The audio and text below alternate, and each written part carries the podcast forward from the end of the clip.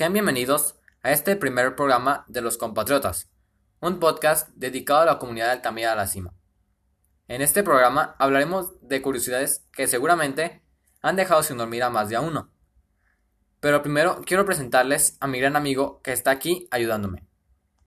Hola, gracias Isaac, como siempre un gusto estar aquí. Como bien decías, vamos a ver las curiosidades más curiosas sobre la Navidad y algunas sorpresas más. Gracias por sintonizarnos y sobre todo por dejarnos entrar en su tiempo. Y por favor, no se vayan.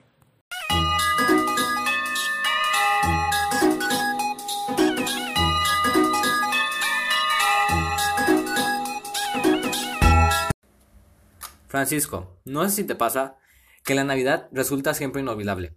¿Y qué decir de la mesa de postres? ¿Qué tipo de postres acostumbran en tu casa a comer en Nochebuena? Por ejemplo, en la mía nunca falta el chocolate caliente. Fíjate Isaac que en mi casa no somos tan de postres, sino que más de comida salada como los cacahuates. Pero ¿qué te parece si escuchamos el top 5 de los postres más consumidos en México? En el número 5 tenemos el arroz con leche. En el número 4 están las gorditas de nata. En el número 3 tenemos la jericaya que se consume en México desde hace más de un siglo.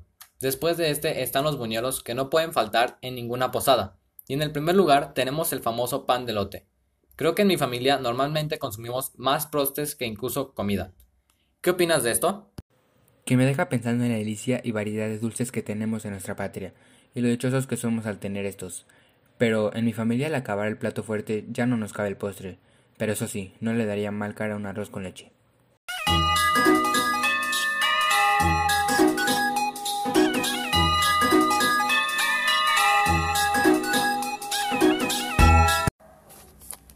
Ya estamos de regreso y con otra pregunta muy intrigante. ¿Por qué Santa baja por la chimenea? No se ha podido dar respuesta a esta pregunta, pero creo que mi buen amigo Francisco podría ayudarnos a responderlo. Muy buena pregunta, pero todo se limita a una persona, Clemente Moore. Este hizo un poema dedicado a sus seis hijos. En este poema describe a San Nicolás llegando en un trineo tirado por renos y aterrizando en el techo de su casa. Salió del exterior para ver qué sucedía. Entonces, en un santiamén oí sobre el techo la danza de los pequeños cascos, y al volver mi cabeza para retirarme, Santa Claus, de un salto, bajó por la chimenea. Su poema representaba una viva amalgama de una variedad de antiguas tradiciones, y parece que el arribo por vía de la chimenea tiene su origen en Finlandia. Vaya, jamás pensé que esa fuera la respuesta a esa pregunta que seguramente a más de uno dejó pensando en la razón de esta afirmación. Pero no se preocupen las personas que no tienen chimeneas. No se quedarán sin sus regalos. Santa puede entrar por las ventanas.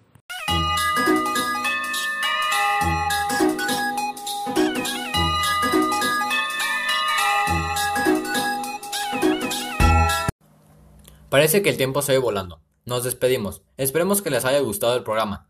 Un agradecimiento a mi compatriota Francisco que nos ha estado ayudando a llevar a cabo este programa. Gracias a ti, Isaac, por ayudarme, pero sobre todo gracias a ustedes, compatriotas, por escucharnos. Feliz Navidad y que se la pasen muy bien.